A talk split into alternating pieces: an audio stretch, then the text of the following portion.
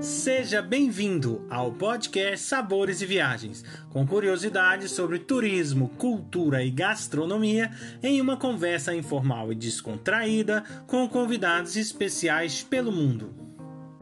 A apresentação deste podcast fica por conta de Victor Barros e Guilherme Boeste, diretores do Cooking em Portugal.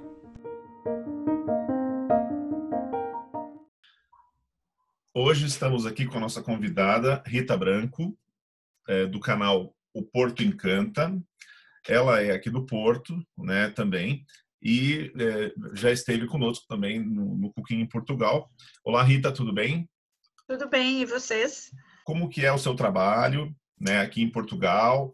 Começou com o blog O Porto Encanta, já em 2012.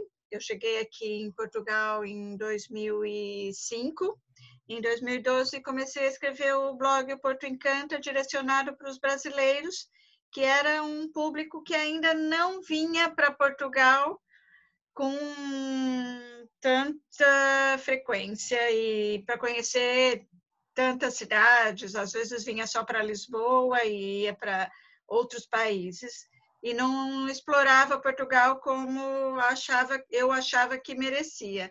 Então comecei a escrever sobre o, sobre o Porto e onde eu vivo e sobre o norte de Portugal. Eu sou publicitária, é, minha formação é mesmo em comunicação, então eu fiz a, o blog no sentido mesmo de, entre aspas, vender o Porto e o norte de Portugal para ser visitado pelos turistas brasileiros. Isso foi dando muito certo, ainda bem, até que os próprios leitores do meu blog começaram a me procurar porque queriam fazer passeios comigo, queriam me conhecer pessoalmente e ver o Porto como eu via, porque as, algumas pessoas, inclusive até já conheciam o Porto, mas nunca tinham achado nada de especial no Porto e como eu mostrava de uma maneira diferente, começaram a me propor de fazer alguns passeios para mostrar a cidade. Então eu fui me profissionalizando para hoje também é, eu crio passeios é, bem personalizados com a minha cara, né? mais é, do que eu gosto, do que eu, como eu vejo o Porto e a região, é, incluindo a gastronomia, os vinhos, né? coisas que a gente adora e, e que o turista brasileiro adora também cada vez mais. Então, é esse o meu trabalho o Porto encanta, porque realmente deve encantar a Rita da mesma forma que encanta todos. Totalmente, é. Que, que passam por aqui. E me diz uma coisa, falando de então de gastronomia, o que que te encanta no Porto? Ai, tudo, né, Vitor? é difícil, porque tudo me encanta. Eu sou uma pessoa que adoro viajar para comer. Para mim, conhecer um destino tem que estar tá incluído a gastronomia, porque a gastronomia inclui os produtos, as pessoas, é, a cultura, a tradição daquele lugar. Então, não é só o Porto que me encanta com a gastronomia. Todo lugar que eu vou, eu quero sempre conhecer a comida local. Então, no Porto, o que eu gosto é a variedade a variedade, a multi, as múltiplas opções que a gente tem, desde uma tábua, simples tábua de queijo, presunto, é, uns pães, né? Basta um bom pão português, gente, um azeite. que mais que a gente quer na vida? Sentar com um copo de vinho e os doces, as, as próprias comidas típicas, né, do Porto, a francesinha, as tripas não é muito, as tripas da moda do Porto não é muito do meu gosto, porque as tripas ou ame ou deixe, mas eu gosto de comer da alta gastronomia, né? É uma cidade que você tem a alta gastronomia com chefes Michelins excelentes, desde, e até uh, o bolinho de bacalhau daquela tiazinha da tasquinha, né? Da taberninha que a gente fala no Brasil, do mais simples ao mais sofisticado, né? E tudo muito preservando é, os produtos locais das regiões, né? Mesmo os chefes Michelin, eles procuram sempre é, trabalhar em cima dos produtos locais é, e das regiões é, de onde estão seus, seus restaurantes. E o vinho, né, gente? Gostaria que você pudesse passar a tua experiência em relação ao vinho português. Bom, eu comecei a minha vida, é, o vinho entrou na minha vida quando eu tinha seis anos de idade. Porque Uau. o meu avô, como você disse, os meus pais são portugueses, a minha família toda, só a minha geração é que é brasileira. Então, o meu avô, ele, na hora do almoço, colocava para mim e para o meu irmão o vinho misturado com água e açúcar. E muita gente que é descendente de portugueses tem essa história para contar de que o avô, o pai, punha vinho com água e açúcar para beber na hora do almoço. Então, o vinho entrou na minha vida muito cedo. Depois eu comecei a trabalhar, a estudar, daí virei um pouquinho assim mais responsável. e também porque eu não tinha conhecimento nenhum de vinho. No Brasil, o Brasil hoje já produz bons vinhos, né? Mas é, na minha na época que eu morava lá e na minha fase jovem para adulto não era uma cultura nossa de beber vinho no Brasil né era uma coisa mais a cerveja da caipirinha e tal não sei o quê então eu fui me afastando do vinho é, depois bebia alguma coisa é, no fim de semana com amigos que conheciam vinho, mas aí era o vinho chileno, argentino, etc. E, tal.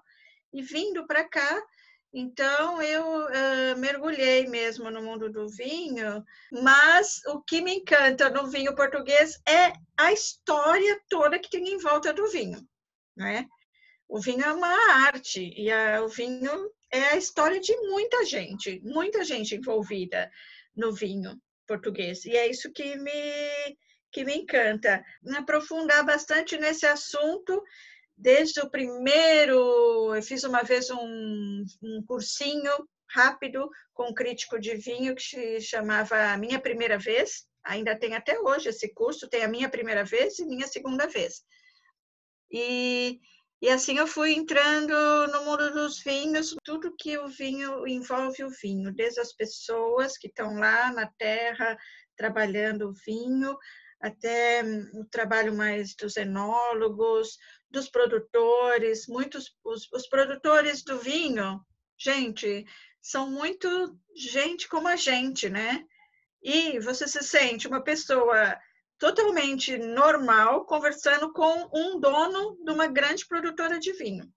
Os donos das produtoras de vinho são pessoas incríveis, porque eles eles são donos daquelas marcas que a gente admira, eles vendem vinho para o mundo todo quase, mas são pessoas simples, que são capazes às vezes de perder o valioso tempo deles para te explicar como se ele estivesse vendendo aquela garrafa de vinho pela primeira vez, né? É isso que me encanta no mundo dos vinhos portugueses. É, Portugal é mesmo um encanto, né?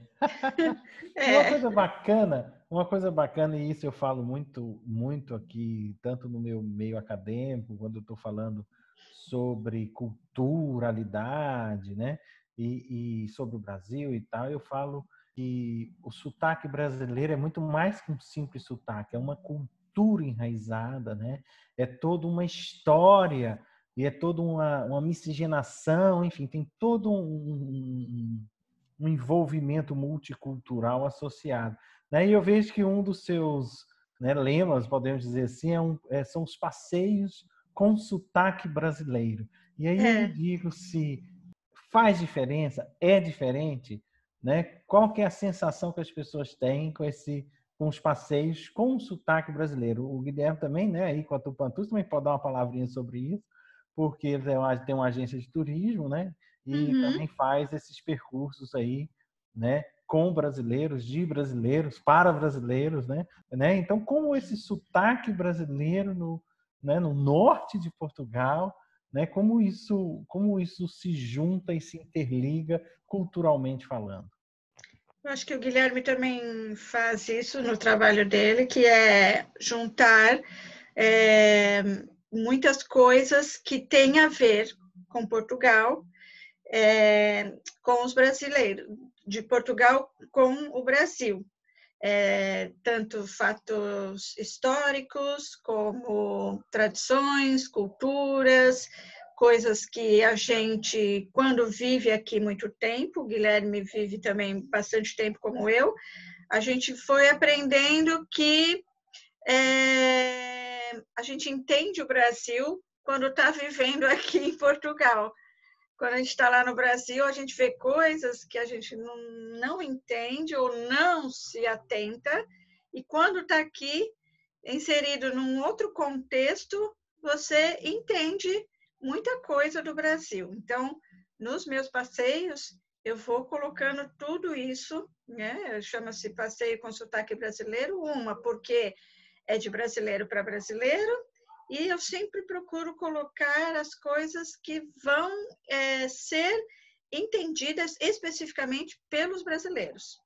Concordo bem com a Rita, porque esse trabalho que a gente tenta desenvolver aqui traz essa proximidade, o entendimento né, dos, dos brasileiros que vêm visitar, porque eles ficam à vontade. Você, quando vai conhecer algo e está à vontade, você relaxa, você aproveita mais. E realmente, o diferencial de, de, um, de um brasileiro poder receber o outro brasileiro não é nem aquela questão de ter os mesmos gostos, que o nosso país é um é. continente, é uma coisa incrível, né, as diferenças que existem lá. Mas a gente eu acho que consegue mais facilmente coisas que são mais do interesse dos laços culturais, históricos, familiares, né, que muitos têm. Então isso é é algo que realmente é do nosso povo. E a história do Brasil e de Portugal estão completamente ligadas, né? Então é muito gratificante para mim acho que para o Guilherme também, que já está há muito tempo aqui e que viu o Porto e Portugal não ser tão valorizado pelos turistas brasileiros antigamente, é muito gratificante ver os turistas brasileiros olharem para Portugal com a devida importância que deveria sempre ter tido, porque hum, para mim não cabia na minha cabeça um brasileiro visitar todos os países europeus e nunca passar por Portugal. Né? Eu, eu é, nesses últimos dois anos, quando Portugal estava e está nessa crista da onda do turismo, eu, eu, eu, eu atendi muitas pessoas que era a primeira vez, já, já viajaram o mundo todo, é a primeira vez em Portugal. Então, é, é muito importante que o turista brasileiro conheça Portugal, porque tem tudo a ver com a história, com a tradição, com a gastronomia, com o jeito de ser. Qual doce para você é o mais gostoso desses todos? Pudim de abade de prisco, gente.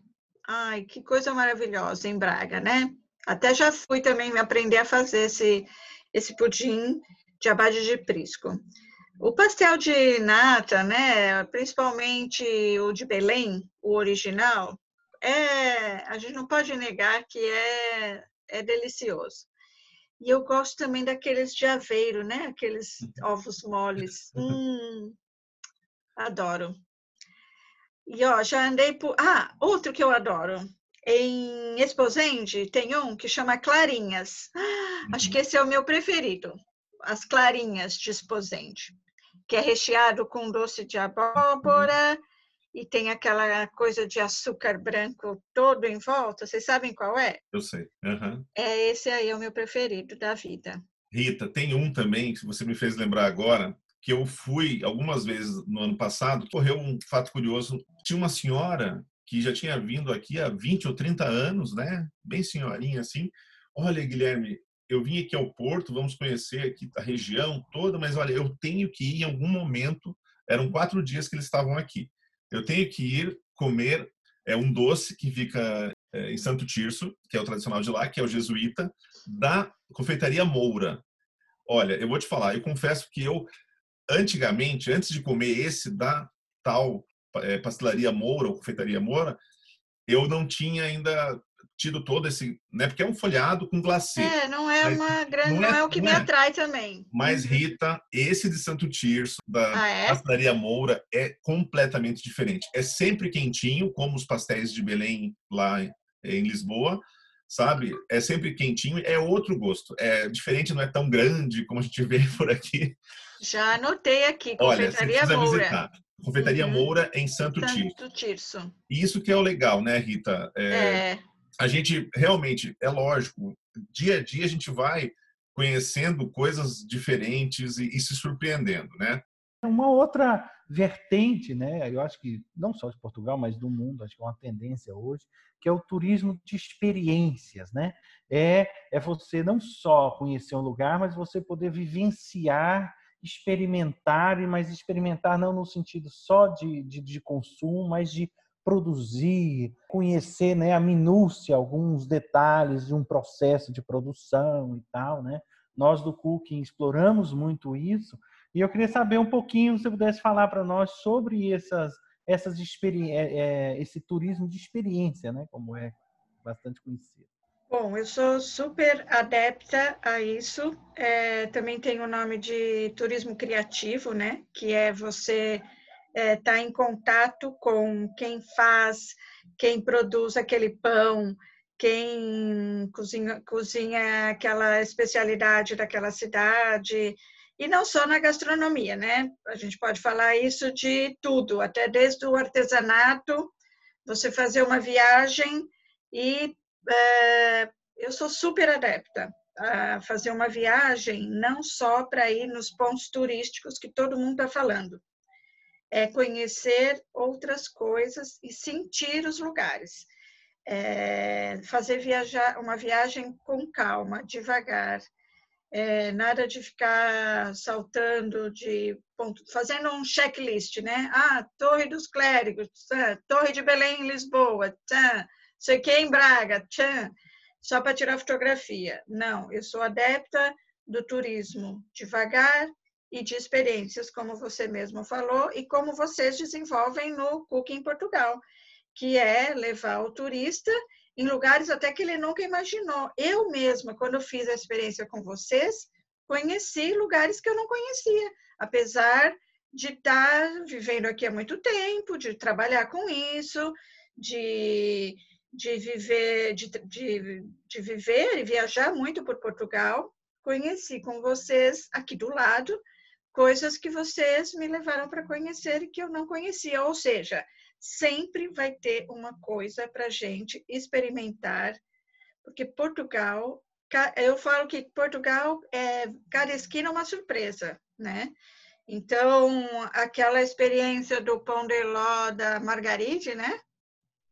Que era que produzia o. Me ajuda, Guilherme, o, pão de ló para a Casa Real, não era isso? Para a Casa Real, exatamente, é, é, fornecia né, no último período da, da monarquia portuguesa, né, antes de, então, de 1910.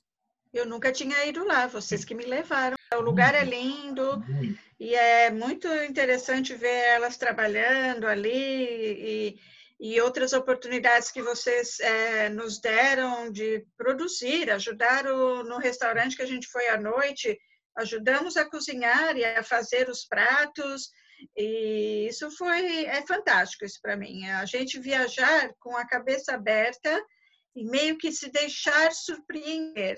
Certo que hoje a gente pode planejar tudo, a internet está aí, a gente consegue organizar nossa viagem, ela desde o início até o final, mas, se a gente deixar algumas lacunas no meio da viagem para se deixar surpreender, é fantástico, porque normalmente as surpresas são positivas e, e para mim, esse tipo de experiência, eu acho que viajar para comer é a, a viagem, eu particularmente, né? Rita Branco, muito obrigado por estar conosco aqui falando sobre a gastronomia portuguesa, sobre as experiências. Nós agradecemos muito a tua presença, viu? Conversar foi muito gostoso, foi rápido, mas foi muito bom e vocês estão de parabéns pelo trabalho de vocês. Muito obrigado, Rita Branco. É sempre um prazer falar contigo e descobrir um pouco mais das delícias e encantos desta aclamada cidade do Porto. Convido a todos para o nosso próximo podcast Sabores e Viagens, com a participação da Rosa Crames, que mantém a tradição dos doces conventuais há quase 100 anos com a Casa Lapão. Acompanhe também todas as novidades que vêm por aí. Basta digitar Cooking Portugal nos nossos canais do Instagram, Facebook e YouTube. Esperamos vocês!